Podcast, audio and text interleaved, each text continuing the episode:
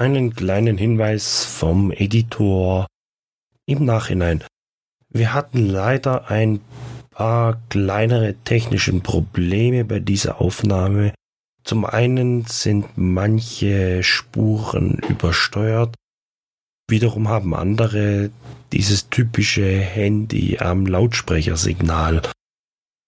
Das sollte hoffentlich in der nächsten Aufnahme verschwunden sein. Und jetzt viel Spaß bei der Episode.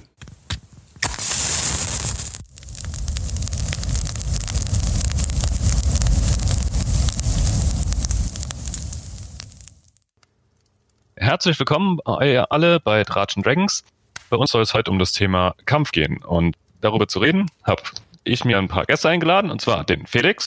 Hi. Den JWAC Alex. Gute Nachtzeit. Und den Sandro. Hallo. Und natürlich ich, Justus. Genau, aber bevor wir jetzt zum Thema Kampf selbst kommen, was wir nächste Folge machen wollen, geht es heute erstmal so ein bisschen darum, wie bereite ich eigentlich einen Kampf vor? Warum kämpfen wir? Also alles, was quasi so um das Thema Kampf außenrum ist. Fangen wir vielleicht mal ganz einfach an, wenn man sich äh, Dungeons Dragons kauft und den Anfang liest, dann steht da drin, dass es drei Säulen von Dungeons Dragons gibt. Die eine Säule ist das Rollenspiel, die andere Säule ist die Erkundung und die dritte Säule ist der Kampf selbst. Wie wichtig sind euch denn die drei Säulen? Gibt es welche, äh, auf die mehr Wert liegt als andere? Grundsätzlich sind die drei Säulen ein relativ spannendes Thema, denn ich finde Rollenspiel, es heißt ja auch Rollenspiel, das bekannteste Rollenspiel der Welt, Dungeons Dragons, und eigentlich ist es doch besonders wichtig, dort das Rollenspiel auszuleben. Natürlich haben verschiedene Spieler und auch manche Meister haben ein wenig Probleme, in das Rollenspiel hineinzutauchen, ihrer Figur vielleicht eine Stimme zu geben oder überhaupt in der Gefühlswelt des Charakters zu existieren.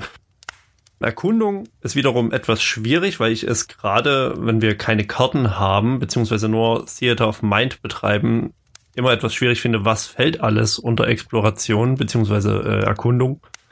Und Kampf, ja. Kampf ist dort, wo die Würfel auf den Tisch kommen und wir alle gespannt die wahrscheinlich längste Minute der Welt erleben. Und ich persönlich bin ein Freund von Roleplay als meine Lieblingssäule. Sandro, was denkst du? Uh, ähm, ich würde tatsächlich den äh, alle drei Säulen nutze ich eigentlich sehr viel. Ähm, ich versuche eine gute Mischung aus allen drei zu finden. Also vor allem ähm, das Roleplay ist für mich auch immer sehr wichtig, also eigentlich, äh, wie du sagst, schon fast eine der wichtigsten Säulen. Ähm, aber vor allem, wenn ich Sessions habe, wo fast nur Roleplay gemacht wird, dann würde ich versuchen, halt in der nächsten Session äh, wieder ein bisschen mehr Kampf, ein bisschen mehr Action reinzubringen.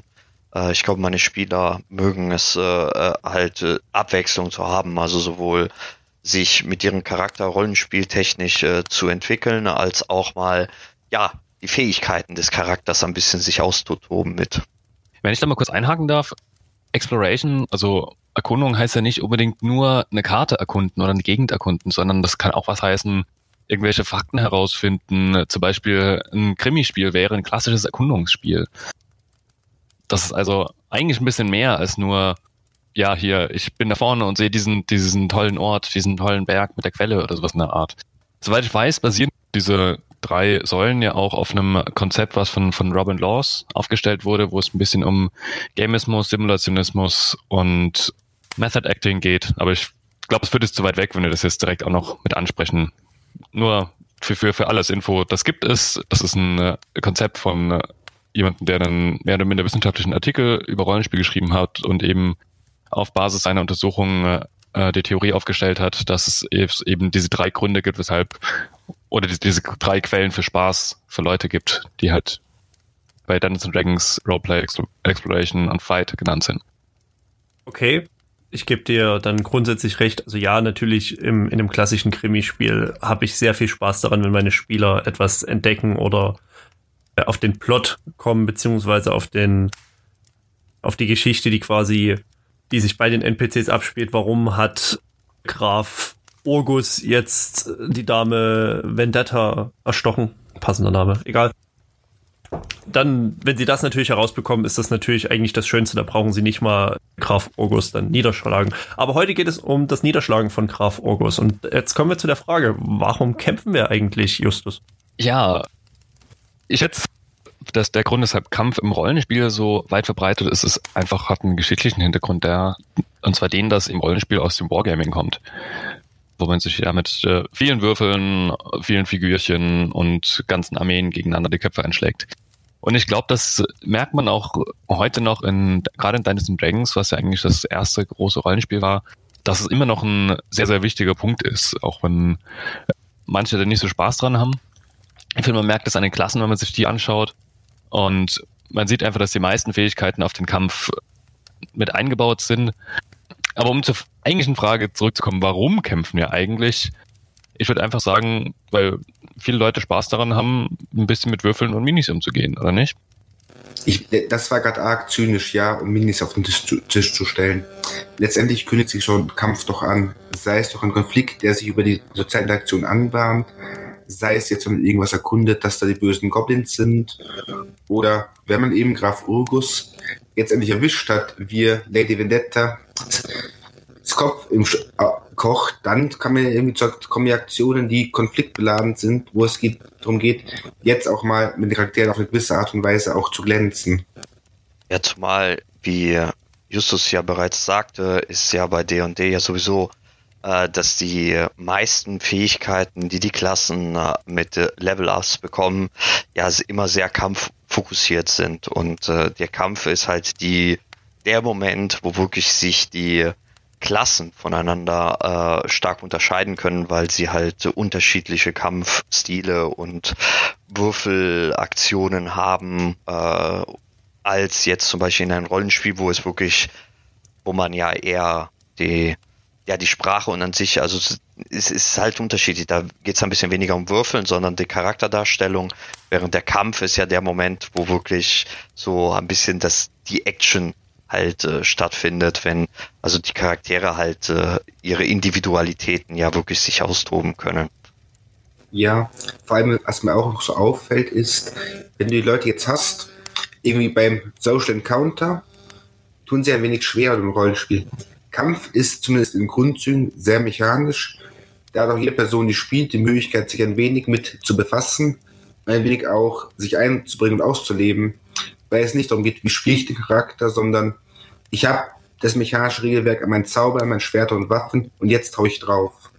Gut, ich glaube, das ist auch, viele Leute haben auch einfach wirklich Spaß dran. Also meine Aussage vorhin war natürlich sehr spitz formuliert, mit Absicht, um ein bisschen die Diskussion anzuregen. Also Sandro hat vorhin einen wichtigen Begriff genannt, und zwar Action.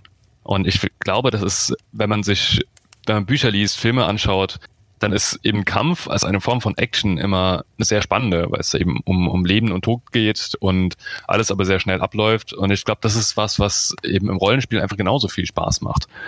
Lass uns vielleicht ein bisschen weitergehen. Wann kämpfen wir denn eigentlich? Also Action, ja, wir kämpfen, um Action reinzubringen. Oder als Spielleiter bereiten wir Kämpfe vor, bauen uns, bauen Kämpfe in unsere Abenteuer ein, um ein bisschen Action reinzubringen, um ein bisschen Abwechslung reinzubringen von äh, ein bisschen Abwechslung von, dass ich zum Beispiel beim Dungeon Call ist, ähm, diesem vorsichtigen Vorgehen oder wenn man in der Stadt unterwegs ist, dem ganzen dauernden Reden. Es bietet also Abwechslung. Aber wie entscheiden wir, wann wir Kämpfe einbauen?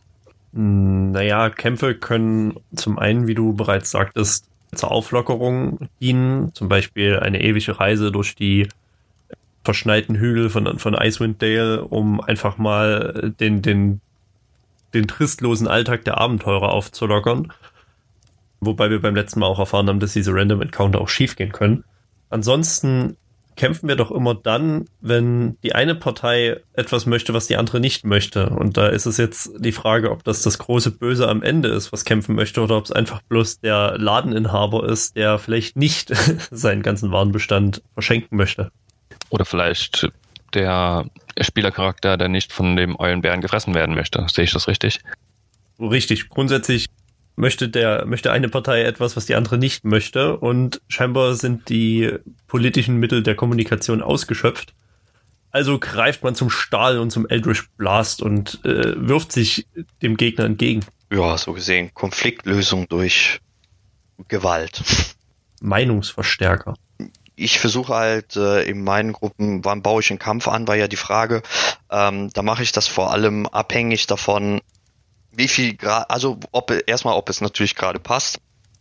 Weil wenn natürlich sie gerade irgendwo sind, wo meiner Meinung nach ein Kampf unsinnig ist oder einfach nicht passt, weil da einfach keine Gegner wären oder nicht notwendig wäre, ähm, ist es natürlich schwer, sowas einzubauen. Aber vor allem ähm, baue ich es ein, wie äh, Felix das schon gesagt hat, um, um halt das Ganze ein bisschen aufzulockern. Also wenn, wenn sie wirklich sehr viel Rollenspiel oder Erkundung gemacht haben, da, da ist einfach äh, angenehm, irgendwann auch mal die anderen Seiten seiner Fähigkeiten des Charakters äh, äh, verwenden zu können äh, und dementsprechend dann zum Kampf kommt. Wobei ich da aufpasse und jetzt, jetzt nicht einen Kampf nacheinander halt äh, äh, mache, also aneinandergereiht, weil da kommt wiederum das genaue Gegenteil. Also dann wäre es so, als ob wir nur Rollenspiel machen würden, da wäre nur Kampf, dass es halt die Mischung macht.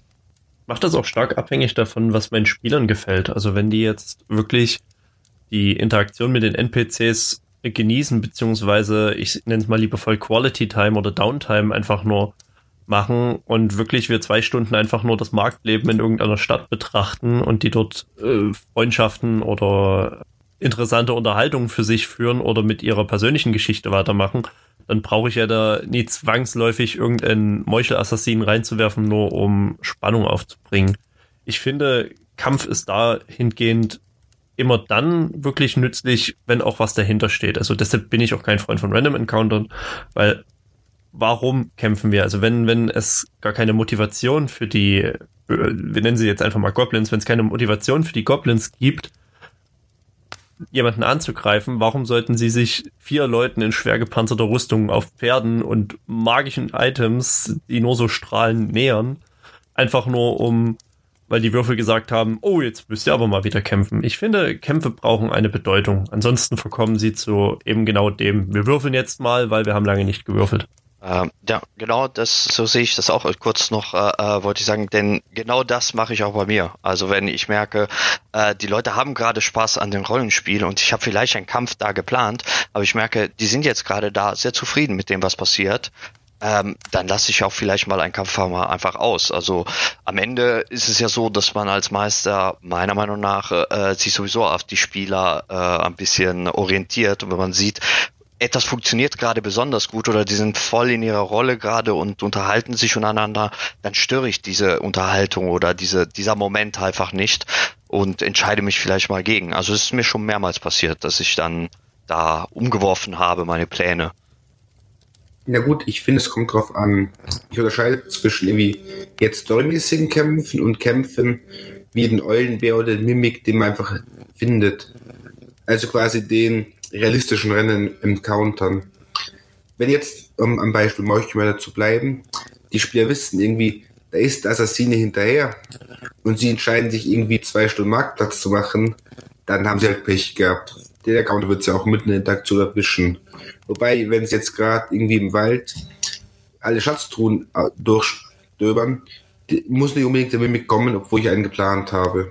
Ja, ich schätze, es kommt auch einfach viel drauf an, die Spielwelt sinnvoll erscheinen zu lassen. Also wenn ich in der Wildnis unterwegs bin, wenn ich schon nicht kämpfe, dann sollte ich wenigstens beschreiben, okay, gut, ihr hattet auf dem Weg ein paar Probleme und musstet euch durch ein paar Sachen, dass ich, ihr hattet mal Wölfe, die mal da waren oder sowas, wenn ich schon nicht ausspiele, weil einfach die, die Spielwelt muss, soll ja gewissermaßen auch gefährlich erscheinen. Und wenn ich dann eben selten Kämpfe einbaue, dann kommt es, glaube ich, nicht so ganz rüber. Ich glaube, Justus, du sagst etwas ganz, ganz Wichtiges. Es muss zur Spielwelt passen. Und je nachdem, wie das Setting einer Spielwelt ist, ist natürlich Kampf auch anders ansprechend. Zum Beispiel, wenn wir in einer sehr, sehr tödlichen äh, nitty-gritty äh, Meat Grinder Kampagne sind, wo jeder Kampf grundsätzlich dein Ende sein kann, dann spielst du vorsichtiger, beziehungsweise wirfst wahrscheinlich auch wieder bedeutungsvollere Kämpfe entgegen, beziehungsweise sind auch Spieler dann eher dabei, zum Beispiel jetzt bei Storm King Thunder bei mir in der Kampagne, dass sie sagen, wir hängen an unserem Leben, warum sollen wir uns dem Riesen entgegenstellen? Wir können auch einfach weglaufen, wenn wir denn weglaufen können. Also der Kampf ist in dem Sinne, wenn es wirklich zum Kampf kommt, ja auch noch eine Entscheidung der Spieler. Und wenn wirklich wir in unserem Szenario erschaffen, der Kampf ist immer die schlechteste Entscheidung für euch, weil ihr verliert Ressourcen, Lebenspunkte und im schlimmsten Fall verliert ihr einen Mitspieler, dann ist es was anderes, als wenn wir die typische funny Murder-Hobo-Kampagne spielen, wo wir sagen, ja, lieber Barbar, du hast 200 Lebenspunkte, ähm, mach halt das Dorf kaputt. Na gut. Gerade zum Thema jetzt irgendwie bedeutungslos Encounter, um die Welt lebendig zu halten, irgendwie beim Reisen. Dann mache ich jetzt keinen Kampf, aber ich lasse halt durchaus die Spielenden mal würfeln. Ein Angriff auf den Wolf irgendwie oder mal beim SL15 die Goblin-Schurken anziehst, da wirft man halt einfach frei eine Runde, einfach ein bisschen Kampfanspruch zu haben, dass die Charaktere ein wenig auch im Kampf glänzen können, aber jetzt um zum Beispiel das Erkunden nicht weiter zu stören, einfach nur ein bisschen zu zeigen, schaut her, ihr seid nicht alleine, die sind andere. Mit diesen Gegnern könnt ihr haushalten, vielleicht gibt es immer auch stärkere im unbekannten Land. Aber genau zu dem Thema, also vor allem, weil auch hier ähm, Random Encounters überhaupt erwähnt worden sind, Plant ihr die Kämpfe, die bevorstehen, oder nutzt ihr auch mal diese Random-Tabellen? Also wie handhabt ihr das? Beides. Also ich plane bei mir echt immer ein, ein paar Kämpfe zu haben, die vermutlich auftreten, muss nicht immer sein, weil dann manchmal die Charaktere, also die, die Spieler dann doch besser verhandeln, als ich erwartet habe oder sowas, oder eine, oder einfach eine ganz andere Richtung gehen, als ich erwartet habe. Da hatte ich äh, ein schönes Beispiel, wo ich eine Insel vorbereitet habe, als erste Sitzung, also erste Spielsitzung. Und ich dachte, gut, die fahren auf die Insel und lernen so ein bisschen alle Fraktionen kennen, die so wichtig sind, die so einander gegenüberstehen. Auch wenn das innerhalb der Spielwelt ein bisschen unlogisch gewesen wäre, aber einfach um zu sehen, was, was ist denn überhaupt der Grundplot. Und sie haben halt, ich glaube, eine Fraktion haben sie getroffen, die andere haben sie gesehen und dachten sich, uh, die sehen zu gefährlich aus und sind dann so schnell wie möglich zurückgesegelt. Also ich, ich plane storymäßig ein bisschen was ein, aber das funktioniert eben nicht immer. Random Encounter habe ich eigentlich auch ganz gerne. Ich finde es immer schön, welche zu haben, aber oder auch Tabellen zu haben, aber ich, ich arbeite, wenn dann, mit eigenen Tabellen und da das meistens ein recht großer Aufwand ist, mache ich das nicht so oft. Wobei für mich halt in so einer Random Encounter Tabelle eben nicht nur Kämpfe zwangsläufig drin stehen, sondern da stehen dann halt, da kann dann auch irgendwie was sein, was ich, ihr findet eine Höhle mit einem besonderen Schrein drin oder sowas. Das trage ich mir alles an, auf eine Tabelle ein und würfel dann drauf oder schaue, okay, was, was könnte jetzt gerade passen. Und selbst wenn ich dann äh, Monster oder NPCs auswürfel, muss auch da nicht immer ein Kampf rauskommen. Machst du das äh, innerhalb des, der Session oder vor der Session? Also ich, ich kurz vielleicht, wie ich das mache. Ähm, ich nutze eigentlich die Random Encounters nicht wirklich random. Also wenn die da sind äh, bei so offiziellen Abenteuer, äh, pick ich mir normalerweise das aus, was ich interessant finde, was ich einbauen will äh, oder was ich gerade passend finde für, für, für die Story, die ich erzählen möchte ähm, was, was ich möchte, dass sie halt kennenlernen. Wenn ich sehe, ah, okay, die könnten da diesen Monster kennenlernen, der könnte aber später auch vor allem wichtiger werden, ähm, dann baue ich den jetzt ein. Also ich nutze die, die Tabellen, nehme ich mir und suche mir die Sachen raus, die ich gut finde, mache daraus eine kleine Geschichte oder aneinander, sinnvoll aneinandergereiht, vielleicht die zwei, drei Sachen, die ich äh, zeigen möchte, ob es jetzt Kämpfe sind oder Erkundungssachen oder Sachen, die halt auf dem Weg dahin, das ist halt vor allem zum Beispiel bei mir bei Auto of the Abyss sehr, sehr viel, äh, wenn sie unterwegs sind äh, im, äh, im Underdark. Ähm, da habe ich das halt immer so gemacht, dass ich mir das selber halt zusammengebaut habe, was ich gut finde und das dann einbaue, damit ich in der Session selber nicht würfeln muss, sondern direkt die Geschichte erzähle. Du skriptest also schon grund grundsätzlich deine kompletten Encounter, äh, wenn ich das richtig verstehe. Ähm, sagen wir mal, zumindest ich plane sie so und wenn ich merke, dass da drin sie doch einen anderen Weg gehen oder sowas, äh, äh dann, dann muss halt vielleicht äh, etwas wegfallen oder etwas an einer anderen Stelle gemacht haben.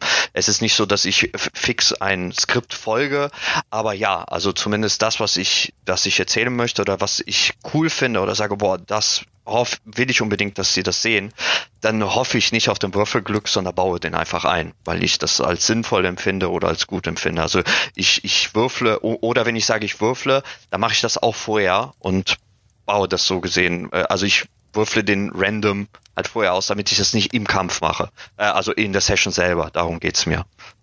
Ja, also so Gegnervorbereitung halte ich das ähnlich. Ich schaue mir meistens das äh, Environment an, die Umgebung, in der sie um, unterwegs sind in einem Waldstück äh, bieten sich dann natürlich immer Goblins oder, oder Banditen an.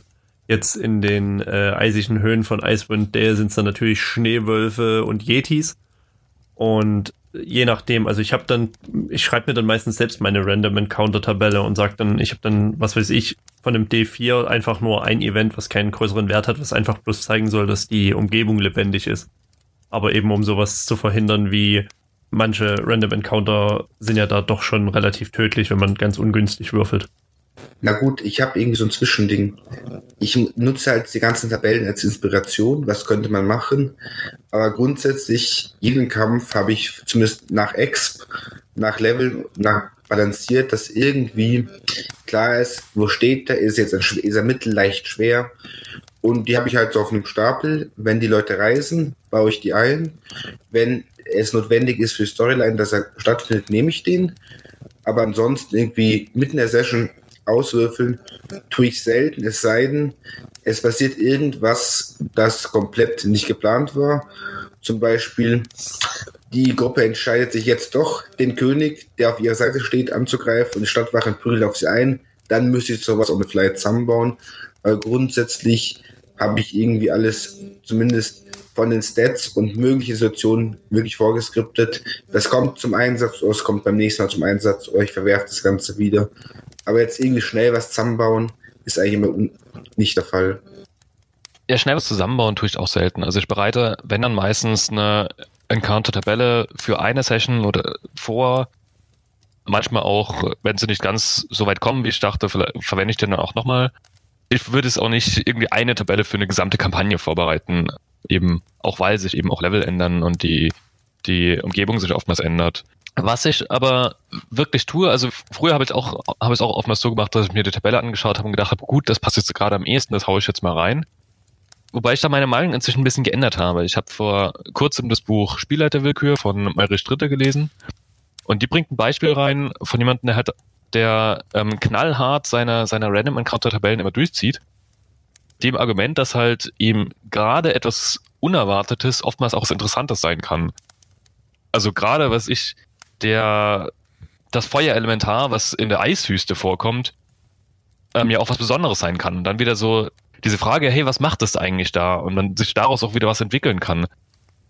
Eben im Gegensatz dazu, dass man eben in der Eiswüste eher Polarfüchse erwarten könnte, zum Beispiel. Ja gut, aber dann war es in der, äh, war es ja in dieser Tabelle und äh, wenn du es als spannend findest, hättest du es ja sowieso dann eingebaut. Hättest du es gewählt oder nicht? Ja gut, aber wenn ich sage, hey, guck mal, in, in der Sitzung äh, gehen sie durch die Eiswüste zum Vulkan und dann kommt halt zum Beispiel das, das Feuerinventar früher, weil es ausgewürfelt wurde. Also ich, ich, ich würfel inzwischen tatsächlich gerne auf die Tabellen, weil eben interessante Dinge rauskommen und ja, auch, auch was, was unerwartet für mich auch spannend sein kann und eben nicht nur für die Spieler. Naja gut, das ist ja quasi, ja, du, du bringst dort quasi den Zufall mit rein, wo ich zum Beispiel einfach sage, ich schaue mir die Tabelle an, einfach um ein Gefühl für die Umgebung zu bekommen und nehme mir dann die interessantesten raus, weil zum Beispiel, wie du sagst, wenn das Feuerelementar eher kommt und die ganze Grundidee zu sagen, okay, was ist die Geschichte dahinter, warum kam das eher, dann fände ich es ja fast schon wieder schade, also wenn du soweit das durchdacht hast, dann fände ich es ja fast schon wieder schade, es rauszulassen. Beziehungsweise, oder du machst es dann nach dem Motto, du lässt deine Spieler nur raten und wartest auf die Erklärung, die dir am besten gefällt und sagst dann in der nächsten Session, ja, äh, Bertus Beutlin, du hattest die Antwort. Das Feuerelementar wollte Eis essen gehen. Als Beispiel. Ich glaube, ein bisschen, was äh, Justus so äh, hinaus will, ist auch, dass es für den Meister auch eine Überraschung ist, dass es halt nicht alles äh, genau. von, weil normalerweise ist ja alles, was sie machen und so, du hast ja den Grundgedanke, du, du weißt, wo die Reise hingeht oder was passiert und mal ab und zu ein, Punkte, äh, ein paar Punkte zwischendurch zu haben auf diesem Weg, der auch für den Meister selber überraschend ist, äh, kann das Ganze auch für dich halt einen Mehrwert bieten. Ich glaube, das möchtest du sagen, oder? Genau, das, das war so die Argumentation. Und man muss halt, natürlich, man muss dann halt auch ein bisschen improvisieren können oder sich von den Spielern inspirieren lassen und darauf aufbauen, weil nicht alles immer einfach ist, gleich zu erklären und es auch sinnig zu tun, sodass es in der Spielwelt passt. Aber mögt ihr es selber an sich Kämpfe? Also mögt ihr es als, ähm, vor allem als Meister jetzt, aus unser, weil wir ja aus Meistersicht das Ganze gucken, äh, Kämpfe auszuspielen? Also Habt ihr Spaß dran oder ist, es eher so ein notwendiges Übel? well, it depends, wird man sagen. Also grundsätzlich finde ich Kämpfe immer interessant. Irgendwie erwische ich mich halt immer, wie ich dann bei Mitspielenden mitfieber, dass sie es schaffen. Und wenn du halt hoch würfelst, wird spannend. Ich finde es das schönste Element die Dynamik. Manchmal denke ich mir, ja, das ist jetzt irgendwie, das machst du, um zu kämpfen. Wenn ich dieses Gefühl schon in der Vorbereitung habe, probiere ich den Kampf rauszunehmen. Wenn ich keine Freude dran habe, wird ein wenig für alle unschön. Äh, grundsätzlich an sich finde ich immer interessant und sie machen auch Spaß, sonst würde ich sie nicht reinnehmen in der Form, wie sie gedacht waren. Na gut, der, der zynische Frage will ich mal weiter zuspitzen. Macht man die Kämpfe nur für Spielende oder wieso macht man sie dann überhaupt?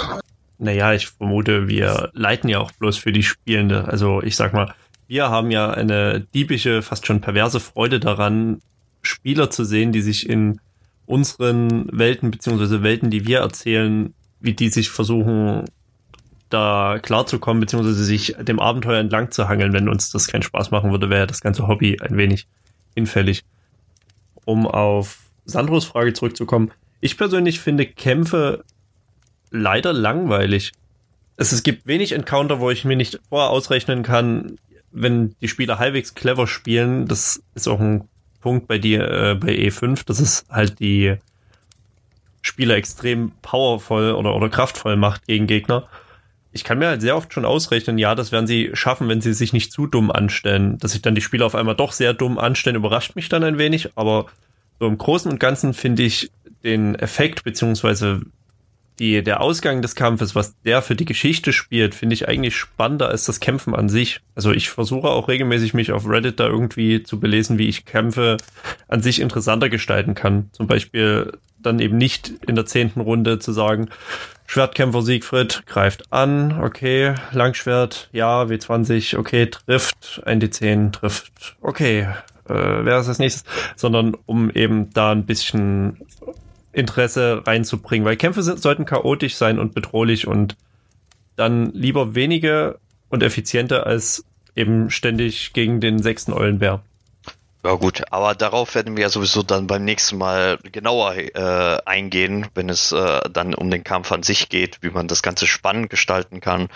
Ähm, ich selber habe auch sehr viel Spaß eigentlich an den Kämpfen. Also ich, ich habe Spaß an den Kämpfen. Also es ist, äh, mir macht es Spaß, vor allem meine äh, meine Leute ähm, halt auch Herausforderungen zu geben. Also die 0815 Gegner, die, die vier Goblins, die da angreifen, wo ich davon ausgehe, schaffen sie eh ähm, da baue ich erst gar nicht den Kampf ein. Also wenn ich denke, das ist einfach nur Zeitüberbrückung oder hm, irgendwie unnötig. Also ich versuche immer die Kämpfe dann einzubauen, wenn ich denke, die haben auch einen Mehrwert für die Geschichte oder für mein, oder für die Spieler halt.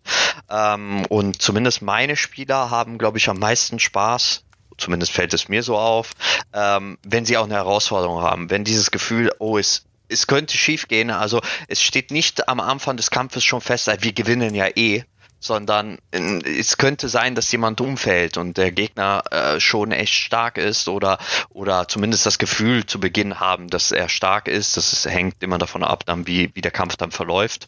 Irgendwann kriegen sie vielleicht die Überhand und dann ist es ja äh, ein Spaziergang. Aber so an sich macht es mir Spaß, die äh, meinen Leuten eine Herausforderung zu geben und zu sehen auch, wie sie wirklich anfangen, richtig zu überlegen, und durch ihre Fähigkeiten durchzugehen und genau, was, was bringt jetzt am meisten, wie kriegen wir es hin, wirklich als Gruppe gut äh, gegen dieses, gegen diesen Kampf gegen diesen Boss oder Gegner oder was auch immer halt anzugehen. Also ich habe sehr viel Spaß an den Kämpfen, zumal es auch für mich halt der Moment ist, wo ich auch viel würfeln kann, wo ich, äh, wo, wo die witzige Situationen entstehen, weil dann im falschen Moment gepatzt wird oder halt ein kritischer Treffer wirklich im letzten Augenblick äh, äh noch herauskommt und plötzlich die unaussichtlose äh, Kampf doch noch plötzlich zu den Gunsten des Spielers äh, äh, äh, bringt. Ähm, sowas macht mir halt Spaß. Also ja, also an sich habe ich sehr viel Spaß an Kämpfen. Da habe ich mich vielleicht falsch ausgedrückt. Grundsätzlich, ich glaube auch, dass meine Spieler Spaß haben am Kämpfen und ich habe auch Spaß, wenn meine Spieler Spaß haben, weil das ist ja eigentlich das Hauptaugenmerk für mich als Spieleleiter. Ich hab, denke nur einfach dadurch, dass wir eben hinter dem Vorhang sitzen und wir sehen die Werte. Wir wissen, okay, der Riese kann so und so oft angreifen, macht den und den Schaden oder der Drache Und ich finde, es ist dann einfache Mathematik zu entscheiden, ja, wie gesagt, wenn sie sich nicht ganz dumm anstellen, dass, dass Spieler dann doch oft genau das tun, ist eine andere Geschichte, aber so grundsätzlich, also wenn quasi D&D nicht den Roleplay und den Exploration-Punkt noch hätte, wäre es, glaube ich, nicht mein Spiel. Also wir haben ja von Justus gelernt, dass das alles auf Wargames zurückgeht, wo es ja einfach nur hieß, wir stellen Armeen gegenüber und dann würfeln wir uns mit D6 bis die äh, Daumen blutig sind. Ich glaube, das wäre nicht mein Spiel gewesen. Aber ist das wirklich so äh, auf deiner Seite, dass du sagst, äh, du kannst vorher sehen, wer gewinnen wird? Ich meine, dadurch, dass es mit Würfeln gewürfelt wird, alles, ähm, ist es auch ab und zu so gewesen, dass Kämpfe, wo man dachte, das wird schon einfach sein, dass halt der Würfelpech einfach dazukommt oder genau umgekehrt, dass eine, dass ein besonders schwerer Kampf plötzlich einfach wird, weil er im richtigen Moment krittet. Also ich finde, also zumindest versuche ich ja immer die Kämpfe so zu gestalten, dass es nicht hundertprozentig sicher ist, dass sie gewinnen. Also selbst mathematisch gesehen, weil der Würfelglück und äh, noch eine große Rolle äh, also darin spielt. Es war so, es war meine erste, meine erste Rollenspielrunde, die ich geleitet habe.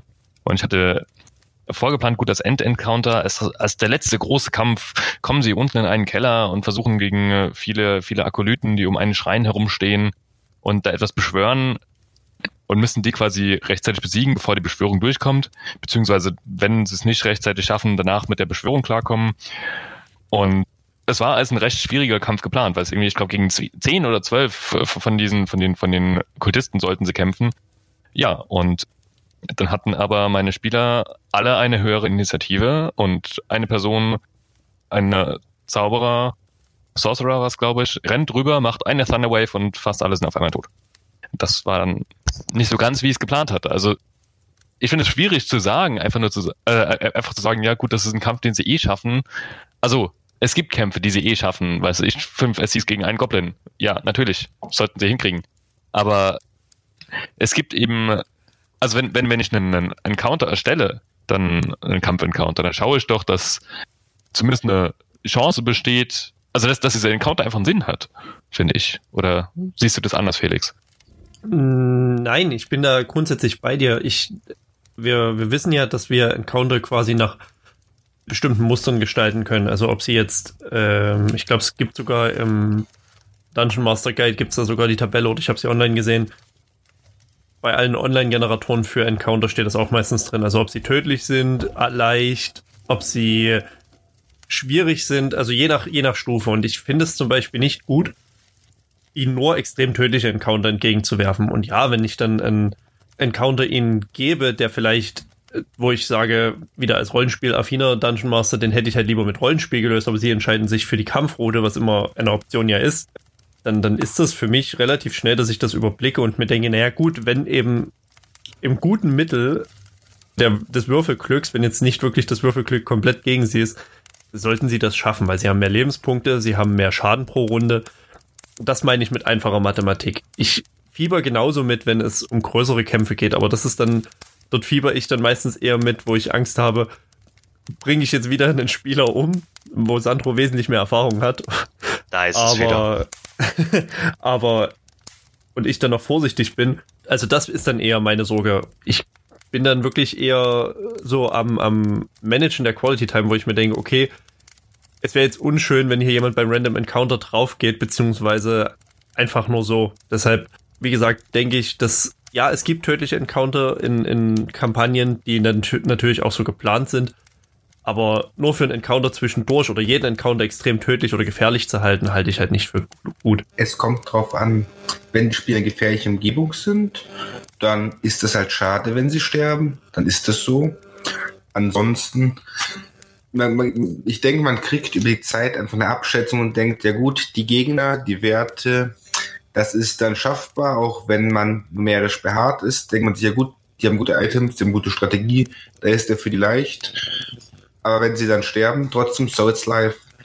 Ansonsten, ich erwische mich halt gerade bei größeren immer, dass ich dann überlege, hm, hätte es nicht schwächer machen sollen, weniger Spellslots, mehr Spellslots, weniger HP, mehr HP irgendwie, dass ich nochmal dann mit interessant bleibt, das dynamisch nachbalancieren soll. Eben, dass es auch wie Spiel irgendwas gibt, da hatte ich auch so ein Erlebnis. Dann ging es zum Endkampf. Alle vorbereitet Und dann haben sie durch die gute Vorarbeit quasi all das, was den Kampf schwierig gemacht haben sollte, halt erledigt gehabt. Da stehen sie vor, vor dem, der bösen Hexe, die total angeschlagen. Barbar kommt, zack, Paladin, zack, tot. Zwei Runden, Ende, Bossfight. War's halt. Da habe ich gesagt, ich gedacht, hm, eigentlich hätte man da ein wenig fatschen sollen, bisschen anpassen sollen, damit es interessant bleibt und nicht unbefriedigend wird, wenn man der große Kampf halt einfach puff weg war. Ja, das ist, das ist tatsächlich auch etwas, was zwar als Meister, das ist dann immer enttäuschend. Also ich hatte es, wie du auch letztens genau äh, in meiner letzten Gruppe, ähm, so dass sie endlich den großen Endkampf, auf das sie hingearbeitet haben und sie haben halt das sehr gut gespielt und schon alles vorher gemacht, so dass natürlich jede Sache, die sie geschafft haben, das ein bisschen leichter wurde. Das war ja so in Abenteuer vorgesehen. Und ja, die kommen beim Endboss und äh, ja, die haben beide höhere Initiative, die, äh, die, die Verbündeten. Und ich schaffe es halt, äh, habe ich halt gemacht, dass er noch einen Angriff vorher auf jeden Fall macht. Äh, dachte, damit kriege ich schon mal ein bisschen, äh, ein bisschen Probleme. Ja, und dann geht der Monk einfach, äh, läuft nach vorne, charged, da kann 80 Feet nach vorne, äh, macht ein Par äh, hier so einen Angriff, paralysiert ihn, Kampf, zweite Runde, äh, also noch nicht mal zur zweiten Runde. Die zweite Person ist dran, der macht einen, ein Spell tot. Und ich hatte nicht mal die Chance, irgendetwas mit dem Boss zu machen. Das sind natürlich, dann denkt man so, ah, wäre schön, wenn ich sagen, gut, man kann ja theoretisch immer was halt, dann plötzlich kommt von irgendwo kommen noch Monster nach oder irgendetwas, aber in dem Moment habe ich denen auch den Sieg gegönnt, äh, dann ist es in Ordnung. Also es kann ja immer passieren, dass äh, durch Würfelglück oder durch eine gute Initiative äh, sie so schnell und so gut dran sind, dass der Gegner gar nicht dazu kommt, irgendetwas zu machen. Aber es kann ja natürlich dann auch genau andersrum laufen und der Gegner macht denen halt große Probleme, weil die besser ja, besser äh, aufgestellt sind. Ja, gut, das kann passieren. Ich schätze halt, die, die Frage ist dann immer wieder, wann und warum kämpfen wir? Also, und wie oft vor allem? Also, ich habe tendenziell an Kämpfen schon Spaß, aber das Problem an ihnen ist halt, dass sie oftmals ziemlich schnell, ziemlich lange dauern. Gerade wenn du fünf, sechs Mitspieler hast, dann äh, dauert das eine ganze Weile lang, bis jeder mit seiner Runde durch ist.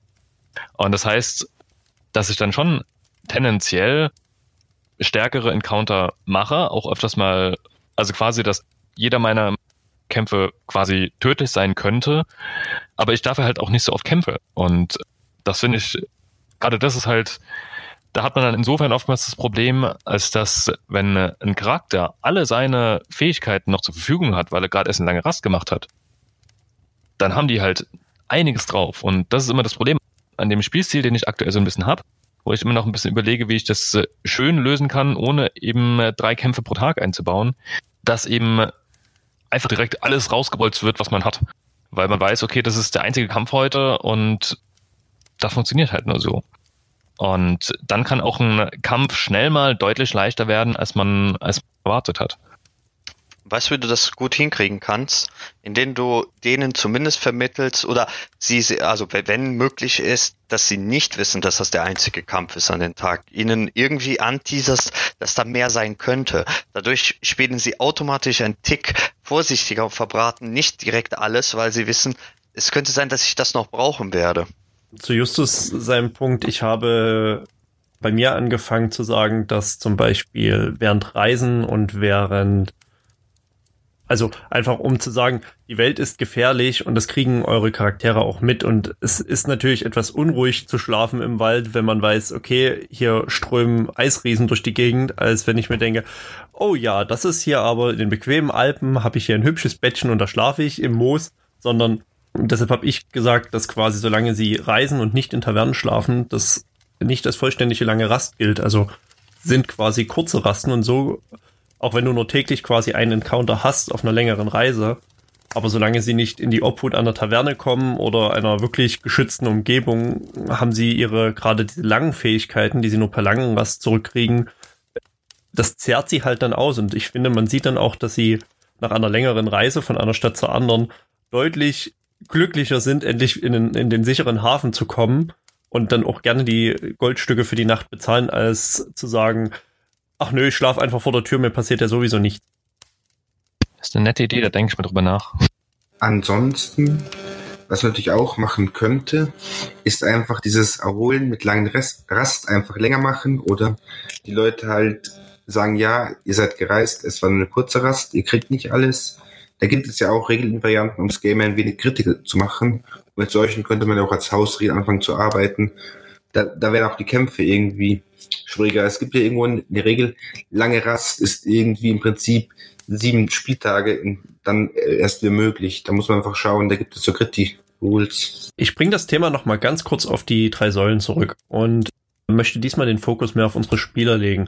Ich beispielsweise habe in meiner Realrunde einen Spieler, so Exploration, ja, ist so mittelmäßig sein Ding. Rollenspiel, wenn es nie gerade genau in seine leicht alkoholisierte Barbarencharge springt, ist es auch nicht ganz so seins. Aber Kampf, Kampf liebt der. Kampf steht da drauf, das ist so sein. Habt ihr Spieler, die quasi wirklich sagen, Kampf ist meine Lieblingssäule? Nein. Indirekt.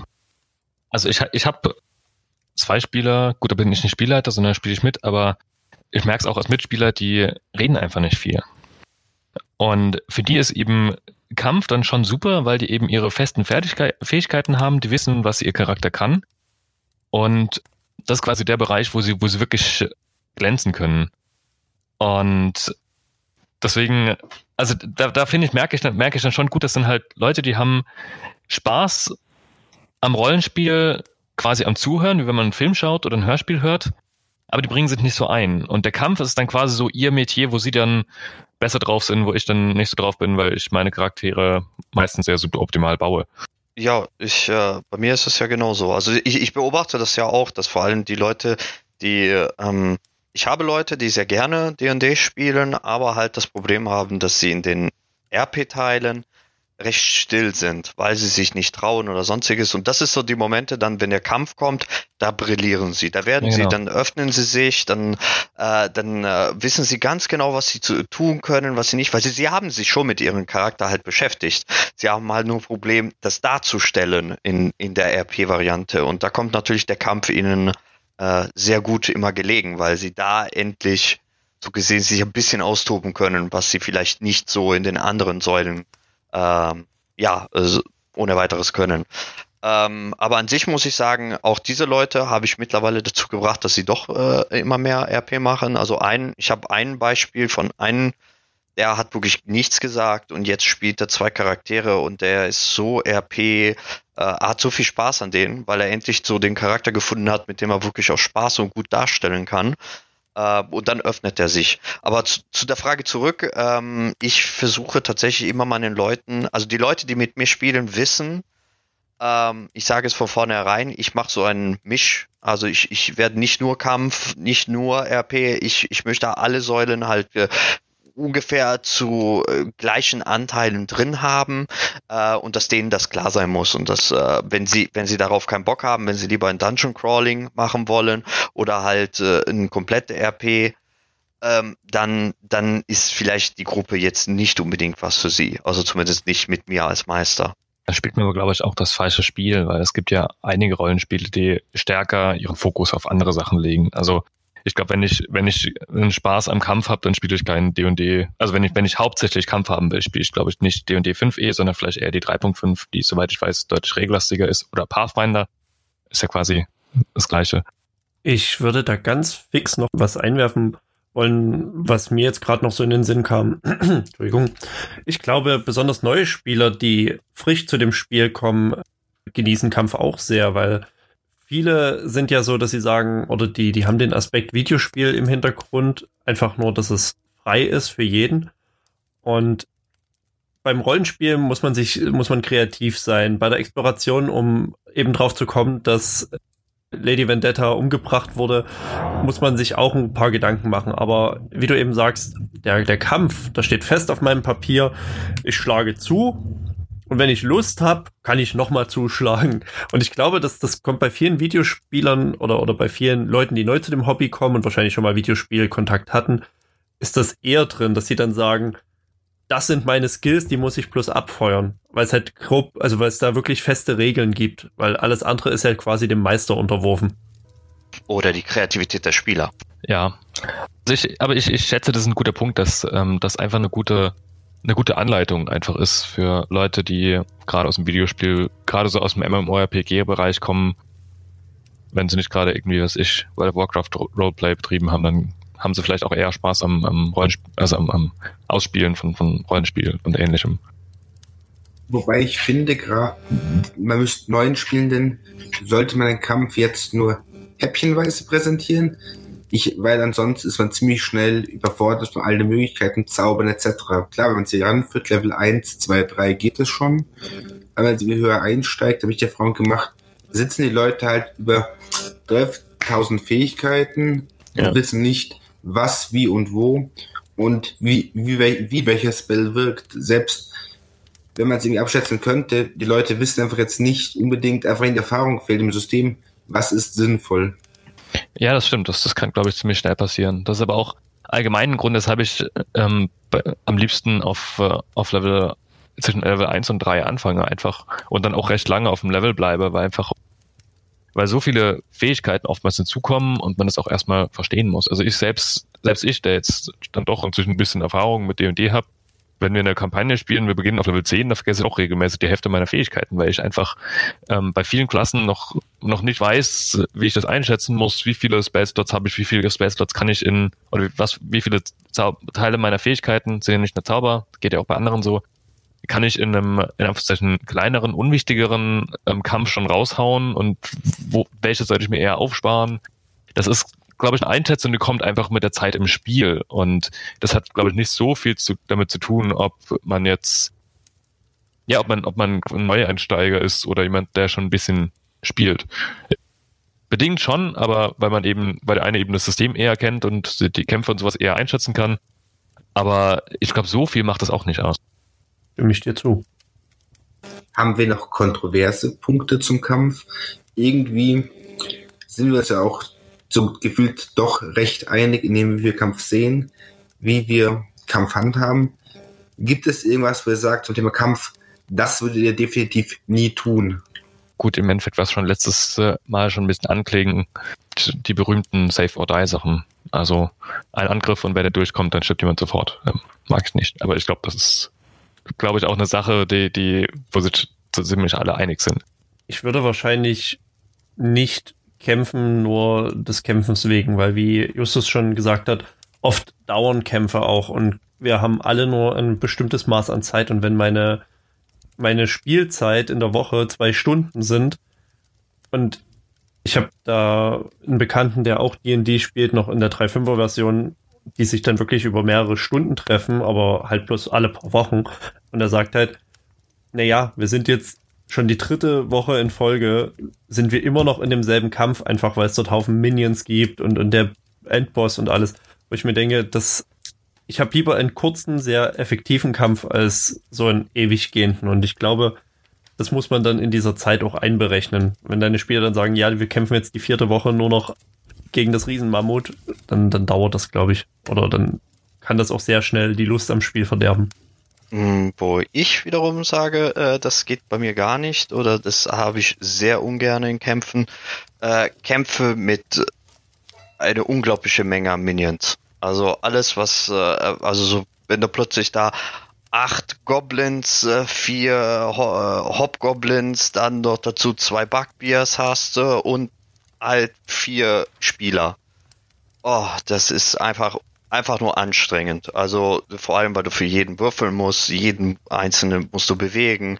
Ähm, das dauert, das macht keinen Spaß. Also das ist so bei mir der, wo ich sage, äh, das versuche ich zu vermeiden in Kämpfen. Gut, ich glaube, das ist eine Sache, die es geht dann schon stark in Richtung Handhabung, was wir nächste Woche dann besprechen wollten. Felix, du wolltest noch mal kurz was einwerfen? Äh, nein, ich wollte genau dasselbe sagen, was du sagst, dass wir dann wahrscheinlich das im in der nächsten Aufnahme wahrscheinlich deutlich besprechen werden, wie wir Kämpfe attraktiver gestalten und auch zum Beispiel das Problem mit den ganz, ganz vielen Monstern, die man irgendwann den Geg unseren Helden entgegenwerfen muss, wie man das handhabt, was jetzt äh, Sandro angesprochen hat. Um äh, langsam zum Ende zu kommen, noch eine ganz kurze Frage. Wie ist es bei euch mit Initiative? Ab wann nehmt ihr denn die Initiative zum Kampf? Ich nehme die Initiative zum Kampf, wenn die Idee oder die Intention meiner Spieler klar ist, dass sie in den Kampf einsteigen möchten oder die NPCs, also die bösen NPCs in dem Sinne, die überraschen und zum Kampf zwingen. Als Beispiel wäre jetzt für mich von unserem Graf, oh Gott, wie hieß er, Krummeluff, Krumm, Krumkopf, Krumgar, äh, Graf Krumgar, wenn der, wenn die ihn jetzt auf dem Balkon zur Rede stellen und dem Barbaren reicht es und er hebt seine Keule und will halt die Gerechtigkeit in eigene Hände nehmen, dann wäre das für mich der Moment, wo ich Initiative würfel. Wenn es aber zum Beispiel darum geht, oder der Dieb wird erwischt, als Beispiel, er klaut einer Wache Geld und die Wache bemerkt das, das wäre so ein Punkt, wo ich Initiative würfe. Also in dem Moment, wo es wirklich darum geht zu sagen, ab jetzt treten wir in diesen Extra-Modus und ab jetzt zählt wirklich jede Sekunde für euch. Zum Beispiel auch Skill-Checks können eine gewisse Initiative brauchen. Genau, das ist so mein Punkt, wo ich Initiative würfel. Ist bei mir nicht viel anders. Also in dem Moment, wo wirklich offen gesagt wird, ich greife jetzt an oder ich habe vor, jetzt den Angriff zu machen oder halt die ganze Gruppe, das ist der Moment, wo ich dann sage, okay, würfelt Initiative oder halt, wenn die Gegner halt sie überraschend plötzlich aus den Büschen herauskommen und äh, äh, der Angriff stattfindet.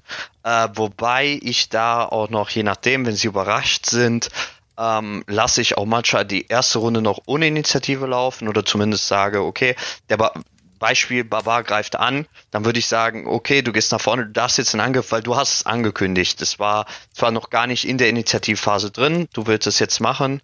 Äh, dementsprechend äh, handelst du aus dem Affekt, der Gegner hat es nicht kommen sehen, du darfst den Angriff machen und nach dem Angriff gehen wir in die Initiative rüber. Also so mache ich das. Also ich habe das tatsächlich bisher meistens sehr ähnlich gemacht, ähm, dass ich manchmal auch, also dass, dass ich so die, die ersten Ansagen habe machen lassen, die noch irgendwie gehandwedelt ausführen lasse, noch ein paar Reaktionen beschreibe und dann erst Initiative werfen lasse. Wobei ich jetzt vor kurzem ähm, im Dragon Talk wurde das auch mal angesprochen mit Jeremy Crawford, der ja im Endeffekt für die Regeln zuständig ist, gewissermaßen, der auch einen Sage Advice macht zum Beispiel. Und der hat gesagt, eigentlich sollte man, und das fand ich einen recht interessanten Ansatz und werde ihn deswegen auch mal ausprobieren, man sollte eigentlich, sobald irgendeine angriffsartigere Aktion angesagt wird, Initiative würfeln lassen weil die Initiative ja zum einen bestimmt, wie schnell man reagiert. Und wenn jetzt derjenige, der angegriffen wird, schneller reagiert als der andere, was ja durchaus passieren kann, weil er aus irgendwelchen Gründen, weiß ich, den Dolch aufblitzen sieht oder sowas, dass er noch, ja, noch seine Aktion noch vorher durchführen kann. Und was man dann auch sehr schön machen kann, ist mit der, mit der Überraschung, mit der Surprise zu arbeiten. Weil Surprise muss ja nicht unbedingt immer eine komplette Seite treffen, sondern es kann auch einfach einzelne Personen treffen, die eben in der Runde nichts machen und eben erst auch dann ihre, ihre Reaktion durchführen kann, wenn sie dran gewesen sind, auch wenn sie dann in der Runde, wo sie dran gewesen wären, nichts gemacht haben. Das fand ich dann einen sehr interessanten Ansatz und werde mal, werde das auch in der, in der Zukunft erstmal ein bisschen austesten, ob das was für mich ist. Na gut, ich habe so ein Zwischending. Ich habe, lass, ich verlange immer dann Initiative, wenn es darum geht, dass Dinge auf Reaktionsgeschwindigkeiten in einer Reihenfolge sind, weil eben manche Leute schneller, manche langsamer sind. Das heißt nicht, dass sofort das zum Kampf kommt. Es kann einfach sein, dass ich ab diesem Zeitpunkt halt irgendwie so von der Economy verlange, dass die Leute dann so abarbeiten, einfach schon mal um die Ohren nach Geschwindigkeit zu haben. Klar, wenn es heißt, ich haue dem auf die Fresse, dann kommt sofort der Kampf. Aber wenn es auch darum geht, ich möchte jetzt hier irgendwie aus der Schaltstruhe was spitzen oder man geht aufs gefährliche Gelände und macht sich reaktionsbereit, dann habe ich gern schon Initiative, einfach um zu wissen, wie schnell reagieren die SCs denn. Ja, ich glaube, das ist ein ganz, ganz praktischer Ansatz. Ich würde sagen, wir können hier langsam mal zum Ende kommen, bevor wir jetzt zu sehr in die, in die Regeldetails vom Kampf selbst reingehen, den wir ja nächsten Monat, nicht nächste Woche, wie ich äh, der Vergangenheit dauernd gesagt habe, ich weiß nicht, warum ich Woche gesagt habe, es ist Monat, kommen monatlich raus. Ja, wir es dann nächstes Mal dann besprechen werden wollen. Noch jemand ein Abschlusswort? Möchte noch jemand von euch irgendwie was zum Abschluss noch was sagen? Oder soll ich einfach ich das letzte Wort übernehmen? Noch ein letztes Statement von jemandem? Du hast die höchste Initiative, hat man auch beim Intro gemerkt. Justus, du hast das letzte Wort. Gut, schön. Dann bin ich wie immer das Letzte. genau, vielen Dank fürs Zuhören euch allen. Ähm, ich hoffe, ihr habt ein bisschen, es, ihr habt ein bisschen was gelernt, was wir euch mitnehmen können. Und wir hören uns dann in einem Monat, nicht Woche, in einem Monat wieder, wenn es dann um den Kampf selbst gehen wird. Ja, vielen Dank und auf Wiedersehen.